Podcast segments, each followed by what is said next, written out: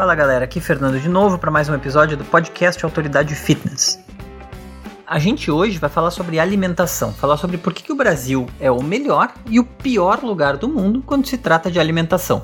Claro que isso é um exagero, mas a gente vai explicar o que, que a gente quer dizer com isso. Antes, só alguns recadinhos, aqueles recadinhos já tradicionais do início do programa.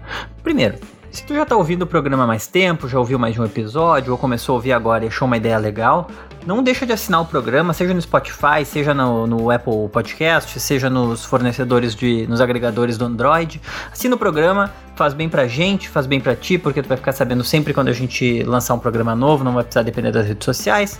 Pode ser uma boa ideia. E se estiver gostando mesmo, não deixa de deixar cinco estrelas pra gente em, no seu agregador de podcast, porque isso também ajuda bastante, como eu expliquei antes, ajuda porque explica, mostra pro algoritmo que as pessoas que estão ouvindo estão achando que o programa é relevante. Então, como a gente está começando esse projeto agora, nesse início é bem importante que os algoritmos entendam que as pessoas que estão ouvindo nosso programa estão achando nosso programa relevante. E para quem já assinou, para quem já deixou cinco estrelas, já deixou quatro estrelas, não deixa de falar do podcast para os amigos, para as amigas, para a família, porque assim as pessoas podem aprender alguma coisa. Se tu aprender alguma coisa nesse programa de vídeo com as pessoas, as pessoas vão aprender também. E aí, eventualmente, talvez vão atrás da gente, acabam nos conhecendo, conhecendo o podcast, o que é sempre uma coisa boa para a gente dar continuidade pro projeto. Hoje a gente vai começar com uma coisa nova. Então, assim, quem quiser aparecer no podcast, quem quiser mandar uma pergunta que a gente responde, mandar uma pergunta sobre a gente, mandar uma pergunta sobre algum assunto que queira que a gente aborde no podcast, a gente prepara a resposta, responde. Então é o seguinte, para aparecer no programa, basta mandar um áudio com uma pergunta, comentário, dúvida, etc, para o telefone. Vamos lá, para o telefone 51 o código de área é 51, não deixem, não esqueçam de usar ele. 51 982 750 520. De novo, 982 750 520. Aí, se vocês mandarem os áudios que vocês mandarem para esse, esse telefone, a gente vai ouvir, responder as perguntas e botar no programa que vem. Então é isso, depois desses recados iniciais, sem mais delongas, vamos agora pro programa. Bom, a gente falou que o programa ia ser sobre como o Brasil é o melhor e o pior lugar do mundo no que diz respeito à alimentação, né?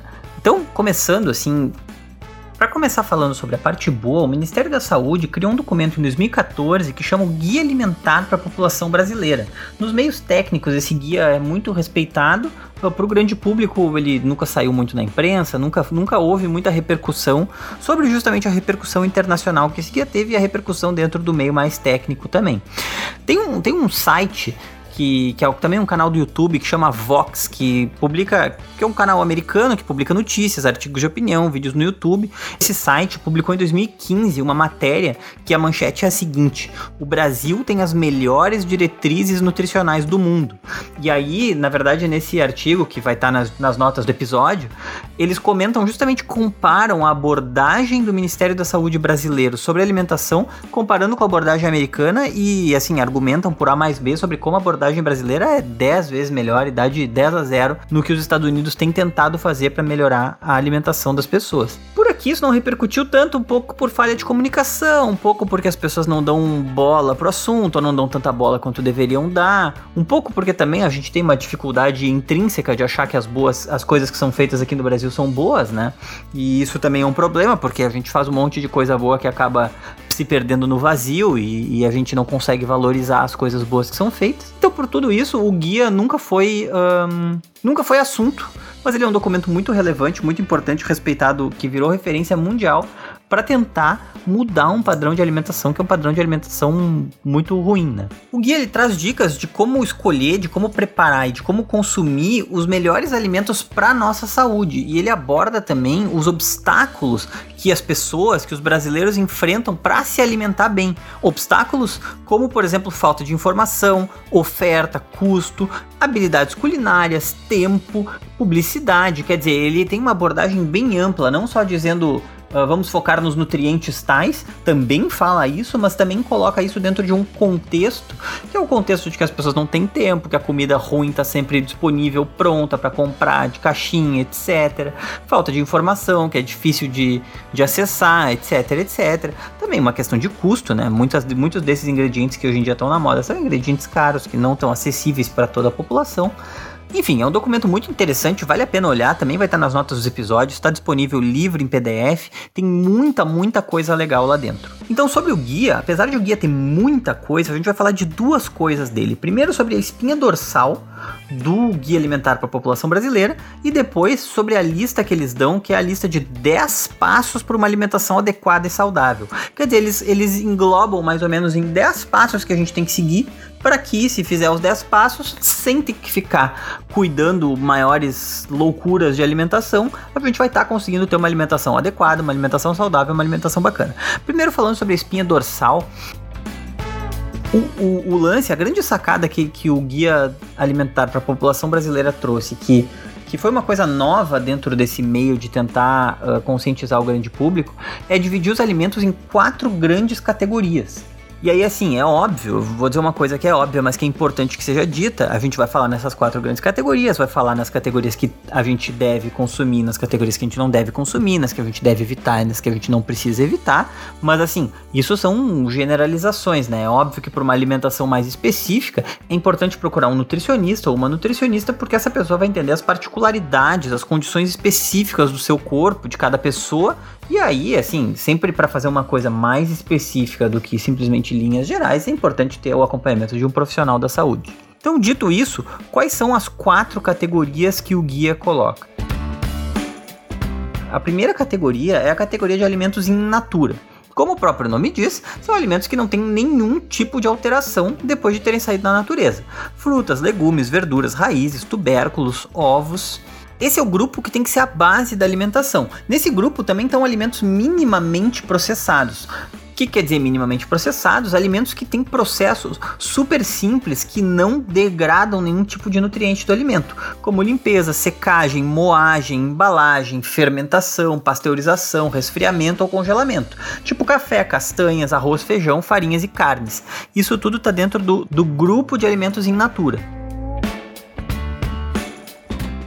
E aí no segundo grupo que o guia traz estão alimentos como óleos, manteiga, banha de porco, sal, açúcar, gorduras em geral. Esses são alimentos que são extraídos dos alimentos em natura através de refino, prensagem ou trituração. Então eles também podem ser usados, mas eles têm que ser usados com moderação, como coadjuvantes nas nossas preparações culinárias. Quer dizer, quando a gente for fazer um prato, cozinhar em casa, que também é uma outra coisa que o guia uh, bate bastante na tecla do quão interessante é cozinhar em casa com alimentos de verdade, que nem a gente gosta gosta de dizer, dá para usar óleo, sal, açúcar com moderação, com moderação aí com moderação de verdade, né? A gente já fez vários, vários conteúdos sobre uh, o que, que é moderação no, no, no, que tange ao sal, ou açúcar, ou a óleos e gorduras e tal. Vale procurar nos nossos canais, no, tanto no YouTube, quanto no Instagram, quanto no Facebook. Se não quiser olhar o nosso conteúdo, tem conteúdo de um monte de gente também sobre isso. Mas o que, que o Guia Alimentar para a População Brasileira diz? Que esses alimentos podem ser usados com moderação quando a gente for fazer preparações culinárias.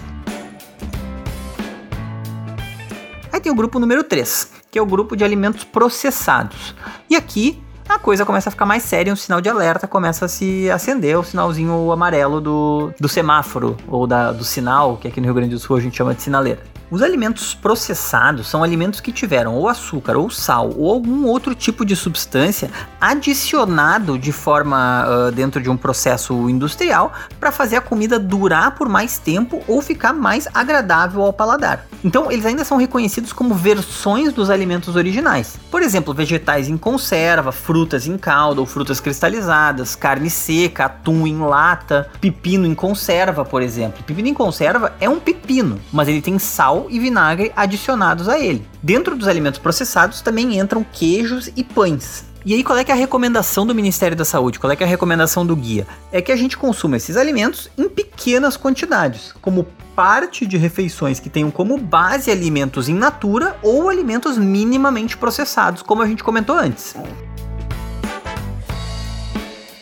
E aí o último grupo é o grupo de alimentos ultraprocessados, que também podem ser chamados de produtos alimentícios. E por que eles chamam de produtos alimentícios? É para deixar bem claro que eles não são uma comida, eles são produtos alimentícios. E o que transforma alimentos em produtos ultraprocessados é justamente o processo de fabricação industrial, que vai retirar ou adicionar uma série de componentes para garantir um prazo de validade maior e realçar certas características, como o sabor ou odor desses alimentos. E aí aqui, via de regra, também vai entrar aquele monte de ingredientes que a gente não consegue pronunciar, que são nomes de elementos químicos, nomes de fórmulas, e que na verdade. Hum, assim, demonstra o quanto esse tipo de, de alimento não veio da natureza. Não, não necessariamente isso vai ser comida de verdade. Então, assim, aqui eu vou falar, entre aspas mesmo, a explicação do Ministério da Saúde sobre os alimentos ultraprocessados, para tentar esclarecer bem o que, que, o que, que a gente quer dizer com isso, o que, que eles querem dizer com isso que a gente está repassando para você sobre uh, um tipo de alimento que tem que ser, de fato, evitado ao máximo, para não dizer banido da alimentação. Então tá, abre aspas para o guia alimentar para a população brasileira. Os alimentos ultraprocessados são formulações industriais feitas inteiramente ou majoritariamente de substâncias extraídas de alimentos, óleos, gorduras, açúcar, amido ou proteínas, derivadas de constituintes de alimentos, como gorduras hidrogenadas ou amido modificado, ou sintetizadas em laboratório com base em matérias orgânicas como petróleo e carvão, corantes, aromatizantes, realçadores de sabor e vários tipos de aditivos usados para dotar os produtos de propriedades sensoriais atraentes. Técnicas de manufatura incluem extrusão, moldagem, pré-processamento por fritura ou cozimento. Fecha aspas para o Ministério da Saúde. Então, assim, essa foi a explicação do que são os alimentos ultraprocessados. E exemplos de alimentos ultraprocessados são refrigerantes, sucos de caixinha, macarrão, sopas instantâneas, biscoitos, barra de cereal, salgadinho, bolos, pães processados industrialmente, sorvetes, nuggets, pizzas ou refeições congeladas, sobremesas prontas, vários cereais matinais e até algumas granolas, chocolates e achocolatados, molhos e temperos prontos, maionese, ketchup, requeijão, iogurtes, queijos processados, vários produtos diet, light, fit, zero e a lista é muito maior que isso. Então dando um exemplo bem prático, um abacaxi é um alimento in natura. Um abacaxi sem casca comprado no mercado é um alimento minimamente processado. Um abacaxi em calda é um alimento processado. E um suco de caixinha de abacaxi é um alimento ultra processado, que tem muito açúcar e quase nada de abacaxi. E agora a gente vai falar sobre os 10 passos para uma alimentação saudável que o Guia Alimentar para a População Brasileira propõe. Então vamos lá, em ordem do, em ordem do 1 até o 10. Número 1, fazer de alimentos in natura ou de alimentos minimamente processados a base da alimentação, que é uma coisa que a gente já comentou lá em cima quando a gente estava falando sobre as quatro categorias de alimento. O que tem de diferente aqui, que é muito bacana de ver nessas, nesses 10 passos, é que o comentário que eles fazem é que os alimentos in natura são a base ideal para uma alimentação nutricionalmente balanceada, saborosa, culturalmente apropriada e promotora de um sistema alimentar socialmente e ambientalmente sustentável. Então, quer dizer, é muito legal porque, porque o guia propõe, e por isso que ele teve tanta aceitação mundial também, ele propõe que assim, a alimentação faz parte de um sistema maior e a alimentação tem que ser interessante pra gente enquanto seres humanos, enquanto indivíduos, enquanto pessoas que estão inseridas dentro de uma cultura e pessoas que estão inseridas dentro de um mundo que tem questões ambientais para serem resolvidas também. Então, quer dizer, pensar, pensar alimentação como, como essa coisa ampla que tá, que tá interagindo com todas essas outras questões que a gente tem que resolver e como é que ela pode ainda assim ser saudável para ti, é que é um grande pulo do gato que, o, que, que esse guia conseguiu dar. Então, o princípio número 2 é utilizar óleos, gordura, sal e açúcar em pequenas quantidades para temperar e cozinhar alimentos e poder criar preparações culinárias. O princípio número 3 é limitar o consumo de alimentos processados. O princípio número 4 é evitar evitar o consumo de alimentos ultraprocessados, e aí é que eles citam textualmente biscoitos recheados, salgadinhos de pacote, refrigerantes e macarrão instantâneo. E também fazem um comentário aqui que eu acho que é interessante de ressaltar, que as formas de produção, distribuição, comercialização e consumo dos alimentos ultraprocessados afetam de modo desfavorável a nossa saúde, a nossa cultura, a nossa vida social e o meio ambiente.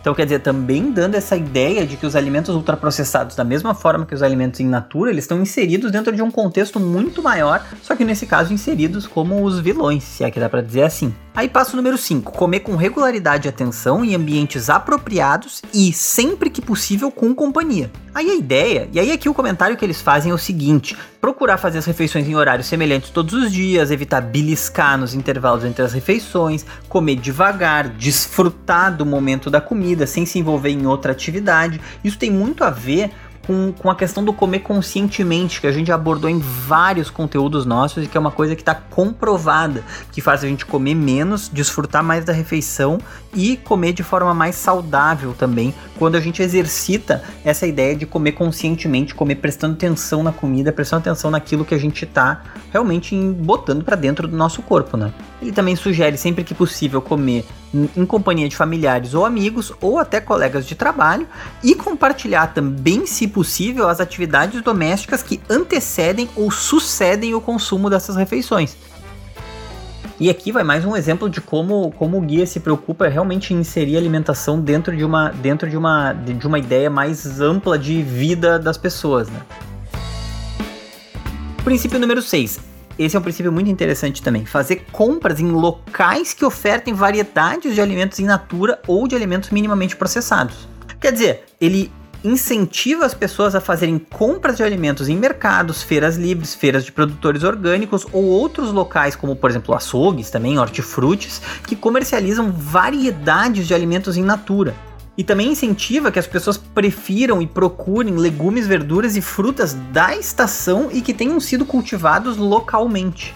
O passo número 7: desenvolver, exercitar e partilhar habilidades culinárias. E aí aqui realmente é uma incitação às pessoas a começar a cozinhar e as pessoas que já sabem cozinhar de compartilhar e desenvolver essas habilidades, principalmente com crianças e jovens, tanto meninos quanto meninas. Justamente numa ótica que assim, a gente vive num mundo onde ninguém mais tem tempo, ninguém mais tem, eu não preciso falar isso para ninguém, todo mundo aqui certamente vive a mesma realidade que a gente vive, trabalho, a pressão ou mesmo a faculdade. Ninguém mais tem o tempo que se dedicava antigamente para cozinhar. Então acaba sendo muito mais fácil pedir uma comida de fora hora, comer uma comida pronta, comer qualquer coisa, beliscar entre um trabalho e outro. E o que eles tentam trazer aqui é justamente a ideia de que é o contrário. É interessante cozinhar, é importante, é importante dar atenção para isso se a gente quiser realmente ter uma vida mais longa e mais saudável. E que se a gente sabe fazer isso, que a gente tenha a, a não vou dizer a humildade, mas o altruísmo de dividir isso com outras pessoas. O princípio número 8 é planejar o uso do tempo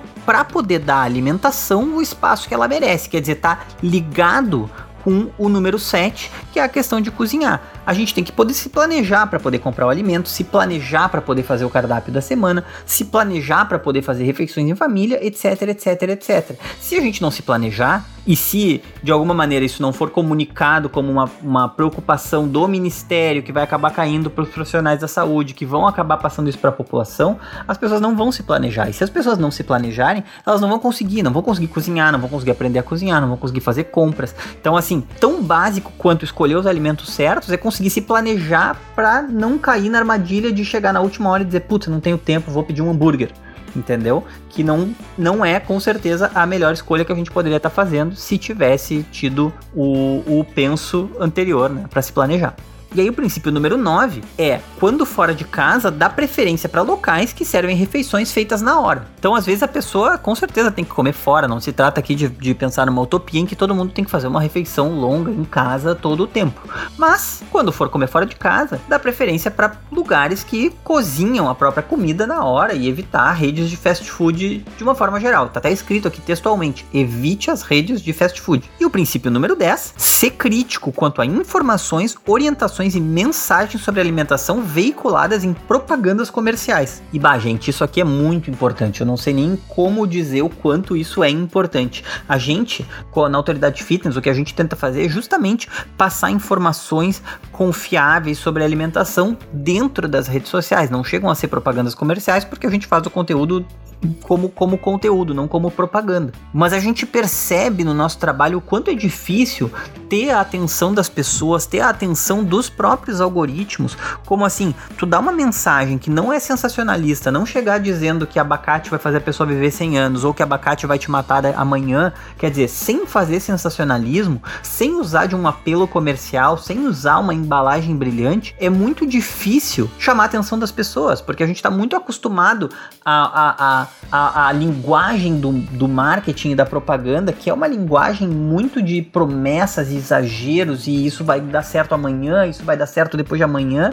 Então, assim, o guia também ele incentiva as pessoas a serem críticas quanto a essa linguagem, críticas quanto a isso. E aí, assim, citando textualmente o que está escrito no guia, lembre-se de que a função essencial da publicidade é aumentar a venda de produtos e não informar e nem menos ainda educar as pessoas. Por isso, lá lá lá lá lá, estimule outras pessoas, particularmente crianças e jovens, a fazerem o mesmo, quer dizer, a serem críticos também. Essa é uma dica muito interessante, todas as dicas na verdade são bem interessantes assim, e, e por isso Agora eu vou, vou usar esse gancho para falar sobre o artigo da Vox, que elogia tanto o Brasil e essa iniciativa. Por isso que esse, que esse, que esse guia teve uma repercussão tão boa no mundo inteiro, porque ele aborda a alimentação como uma coisa integrada na vida das pessoas, inclusive no bombardeio de informações do mundo moderno, no falta de tempo do mundo moderno, etc, etc, etc. Isso é com certeza uma abordagem revolucionária, né?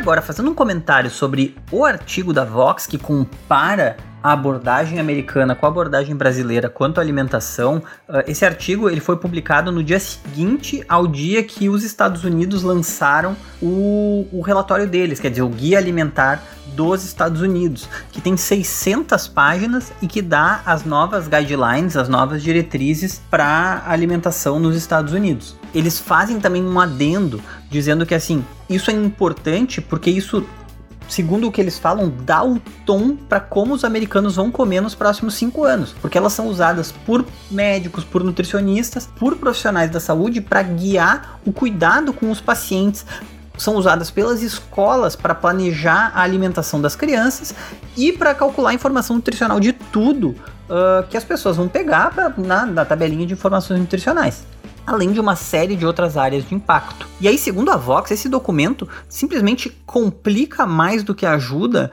para explicar para as pessoas aquilo que já se sabe sobre alimentação saudável. A crítica que eles fazem é que a abordagem do relatório norte-americano ou estadunidense tem uma, uma abordagem punitiva para a comida, que é uma abordagem que muitas pessoas, muitos brasileiros têm uh, hoje em dia, eles mesmos ainda, né?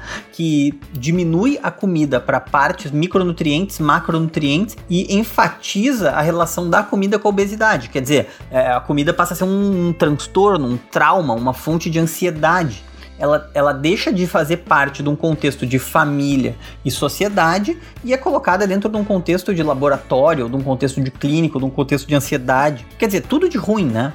Isso, inclusive, via de regra, hoje em dia está sendo chamado de ortorexia, que é essa obsessão pelos padrões daquilo que a gente come, a obsessão por comer perfeitamente bem demais e reduzir todos os alimentos a uma lista de números que a gente tem que bater, que é um assunto que a gente vai abordar outro dia, mas assim, é o que de alguma maneira é feito dentro da política norte-americana de alimentação.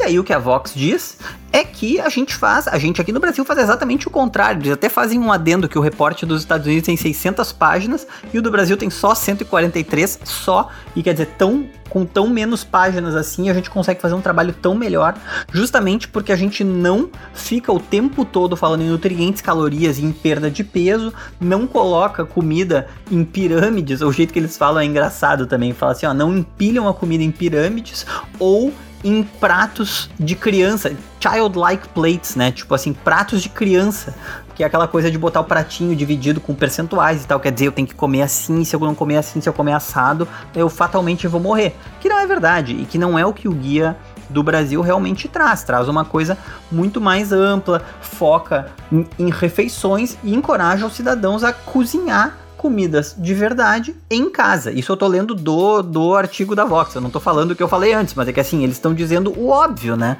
Ah, se a gente cozinhar em casa e fizer comida de verdade em casa, essa alimentação vai ser melhor. E também no artigo eles fazem uma citação sobre como é importante uh, o documento brasileiro falar que as pessoas têm que ser críticas ao marketing praticado pela, pela, pelo que eles chamam aqui de Big Food, com letra maiúscula, né, que são as grandes corporações de, de alimentos e, e o marketing dos alimentos ultraprocessados em geral. Quer dizer, estimular as pessoas a ter essa abordagem crítica também é uma coisa que, assim, dentro da repercussão internacional do documento foi muito importante e que é muito o que a gente tenta fazer também aqui dentro da autoridade fitness, quer dizer, a gente tenta dar diretrizes mais ou menos do que a gente acredita, do que pode ser uma boa ideia e tal, mas a gente também tem muito essa pegada da autonomia, né? A pegada de assim, galera, pesquisem, sejam críticos. Vocês, tipo assim, todo mundo tem a informação na sua mão, todo mundo sabe que comida que é comida de verdade, que é o que tem que ser comido. E assim, encorajar essa criticidade por parte da população é uma coisa que a maior parte dos governos não não faz e que, enfim, foi muito elogiado. O Brasil foi muito elogiado por vários lugares uh, por conta dessa, dessa iniciativa. Então, assim, agora a gente já deve estar tá com 20, 25 minutos de programa. Só falou de coisa boa, a gente vive num lugar maravilhoso. O Brasil diz a melhor maneira para as pessoas comerem, todo mundo se alimentar bem, a gente está numa utopia, certo? Óbvio que não, né? A gente vive todo mundo no mesmo país e a gente sabe que não é assim. Por isso também que o nome desse episódio é que o Brasil é o melhor e o pior lugar do mundo para alimentação. E agora a gente vai falar um pouco do lado que é o lado não tão bom assim a maior parte dessa parte do episódio vai estar baseada numa matéria publicada pelo New York Times em 2017. Uh, ah, o link vai estar, obviamente, que nem todas as outras coisas, na descrição do episódio. Que é sobre como as grandes indústrias viciaram o Brasil em junk food, né? Junk food é, é comida de fast food, comida porcaria, né? Essas porcarias todas que se, se convencionou chamar de porcaria na realidade. Então, assim, essa matéria investiga o cenário de venda e de consumo dos produtos ultraprocessados no Brasil. E em um dado momento ela foca num programa da Nestlé, que é um programa de revendedoras Nestlé focados na população de baixa renda, que é uma espécie de. Explica em detalhes como é que funciona esse programa, uma espécie de revendedor Natura ou revendedor Mary Kay, sabe? São pessoas, via de regra mulheres, que são revendedoras de produtos Nestlé. Cita até inclusive o exemplo de uma mulher que, que chega a ganhar, uma revendedora que chega a ganhar 570 reais por mês com a venda desses produtos Nestlé, conseguiu comprar uma geladeira nova, conseguiu comprar uma televisão, conseguiu comprar um fogão a gás para casa que ela mora, que fica na beira do manguezal, enquanto o marido está desempregado.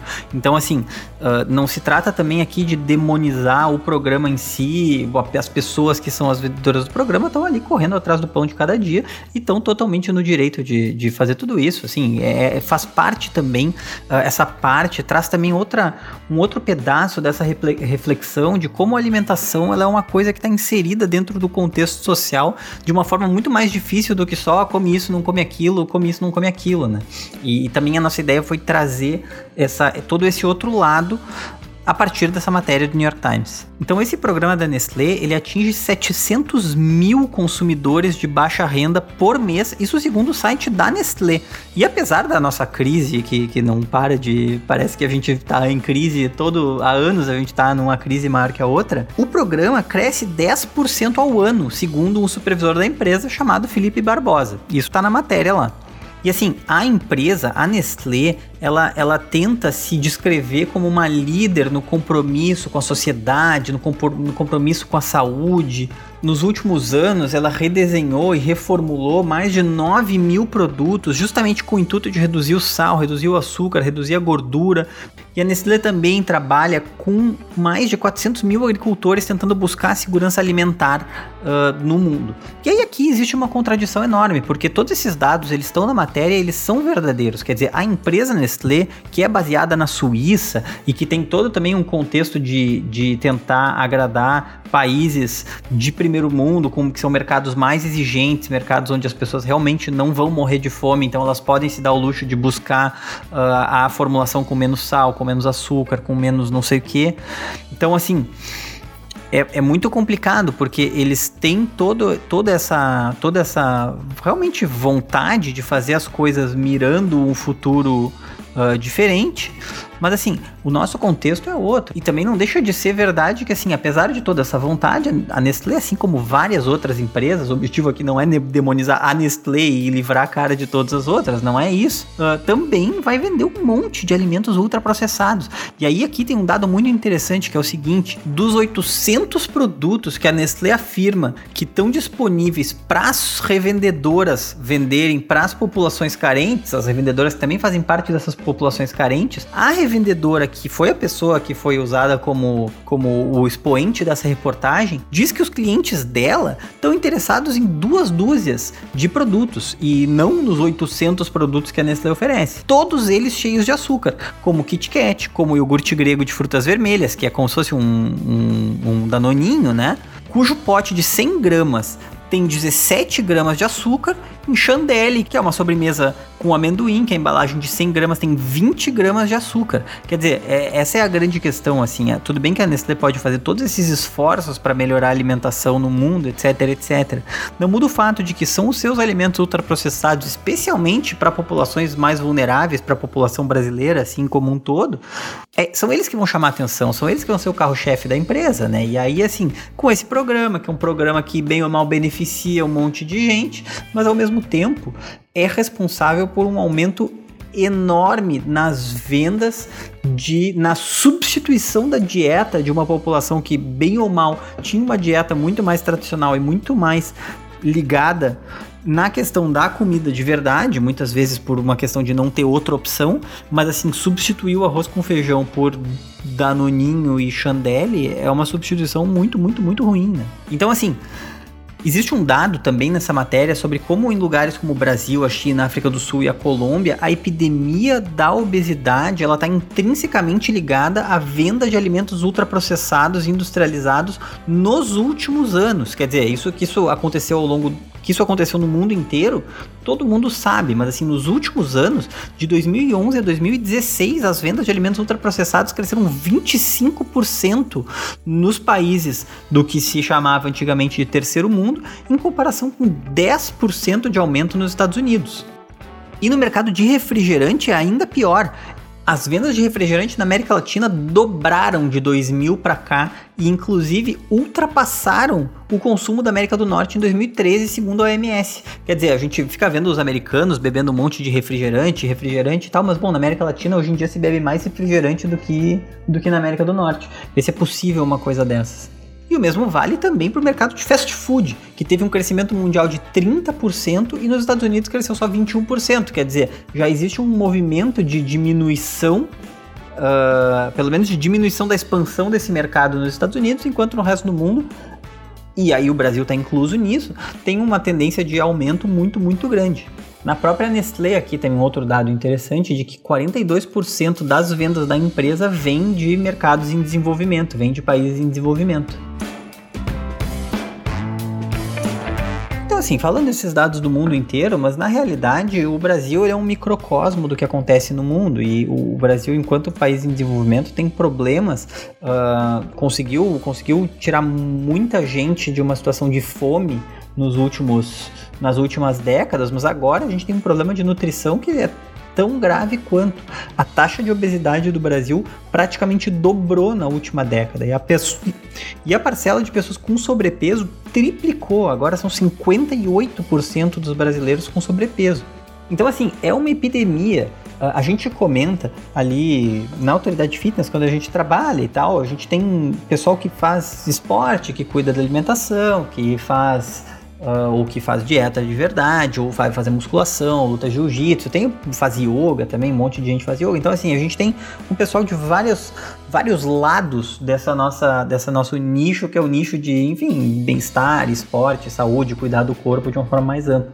E a gente comenta que a gente vive numa bolha, assim, porque porque esses números são impressionantes, né? É uma coisa horrível. E quando a gente para para pensar, bom, nas, tanto nas nossas famílias quanto nas pessoas que a gente conhece, o como a gente pode uh, tendo noção disso, também conversar com as pessoas e dizer, cara, esse refrigerante que tu tá tomando, talvez não seja uma boa ideia tomar, entendeu? Por causa das razões A, C, sem querer ser patrulheiro e doutrinador, nem nada disso, mas assim, numa ótica de conscientizar as pessoas, pouco a pouco, né? Pouco a pouco as coisas vão mudando.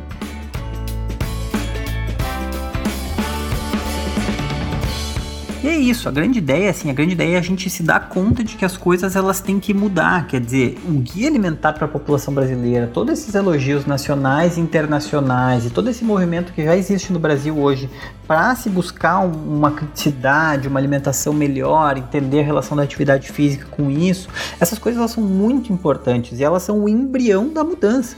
Mas a gente tem que entender que a gente está dentro de um nicho e que para a totalidade da população, essas mudanças elas têm uma inércia muito maior, elas vêm muito depois. E por isso que a gente quis dizer que o Brasil é o melhor e o pior lugar do mundo. A gente tem a faca e o queijo na mão, tá? As coisas já estão mudando, mas tem uma epidemia de sobrepeso, uma epidemia de obesidade, as pessoas estão cada vez mais, aí falando da população inteira, apostando nos alimentos ultraprocessados, diminuindo o consumo de alimentos in natura, quer dizer, fazendo um movimento contrário do que é o movimento certo a se fazer, vamos dizer assim, que é o movimento que os países desenvolvidos fizeram nas décadas de 70 e 80 na direção de começar a comer muito alimento industrializado.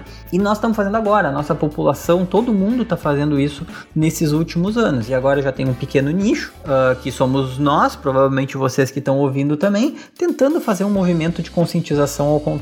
E é isso aí, né, pessoal? A gente conta também com a ajuda de vocês para continuar esse trabalho de buscar uma vida melhor, uma vida mais saudável e tentar conscientizar cada vez mais pessoas à nossa volta. A gente vive de conscientizar as pessoas à nossa volta, de tentar mostrar para as pessoas que existe um outro caminho e vocês podem, claro que vocês não vão viver disso, mas vocês podem também fazer uma pequena, uma pequena parte dando essa essa palavra para as pessoas à volta de vocês também. E, enfim, com essa mensagem, acho que a gente encerra o programa de hoje. Tentamos falar um pouco de uma de uma parte que é muito legal e muito boa, assim, de, de como a gente tem abordado a alimentação ultimamente, e também de uma parte que é não tão legal e não tão boa, mas a gente não pode tapar o sol com a peneira, tem que olhar a realidade, tem que ver as pessoas à nossa volta e tentar mostrar para elas que existe uma alternativa, que existe um caminho mais, mais bacana para se seguir, de novo, sem ortorexia, né? Sem, sem maluquice, sem tentar achar que a gente vai que a alimentação é uma fórmula matemática que a gente tem que seguir para se otimizar a nossa vida. Não é isso. Mas também que assim, a vida não se resume a danoninho e refrigerante de cola, né? Então, com essa mensagem final, pessoal, não deixem de assinar o nosso canal, falar do podcast para todo mundo. que mais? Mandem a mensagem de áudio também. A mensagem de áudio, se vocês acharam uma boa ideia, lá no início eu falei o número, vou, vou buscar o número aqui para falar de novo, só um instante.